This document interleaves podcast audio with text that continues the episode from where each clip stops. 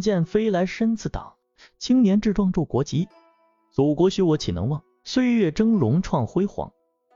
哈哈，亲爱的朋友们，我们又见面了。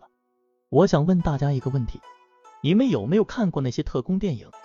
特工总是能够巧妙的避开敌人的暗箭，然后反过来一箭双雕解决问题，是不是觉得特别的炫酷？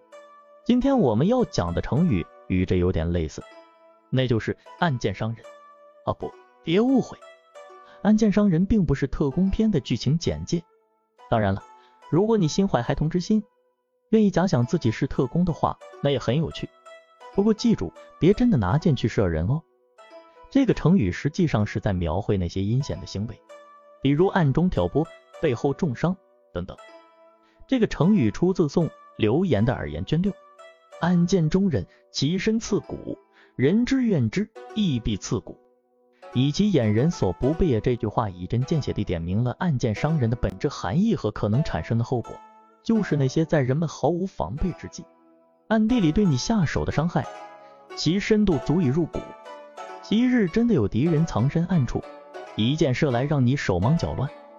但现在这个成语更多的形容那些隐形的、不正大光明的伎俩，这比那个真正的暗箭更阴险，因为你可能还寻不出箭来自何方。这个暗箭伤人的成语能给我们什么警示呢？这就好像在告诉我们，生活中并不是所有的困难都是显而易见的，有些困难可能就像那个暗箭一样，你看不见。甚至感觉不到，但它就在那里，随时可能造成伤害。如何才能避免这些案件呢？首先，我们需要提高自己的警觉性，不要轻易相信别人，特别是那些表面上看起来很好，但是却有可能暗地里对你不利的人。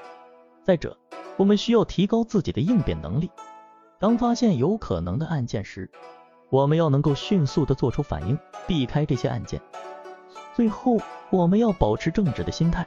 并对自己充满自信。记住，我们最大的敌人往往是我们自己。只有战胜了自己，我们才能真正击败那些案件。好了，亲爱的朋友们，今天的一一学语就到这里了。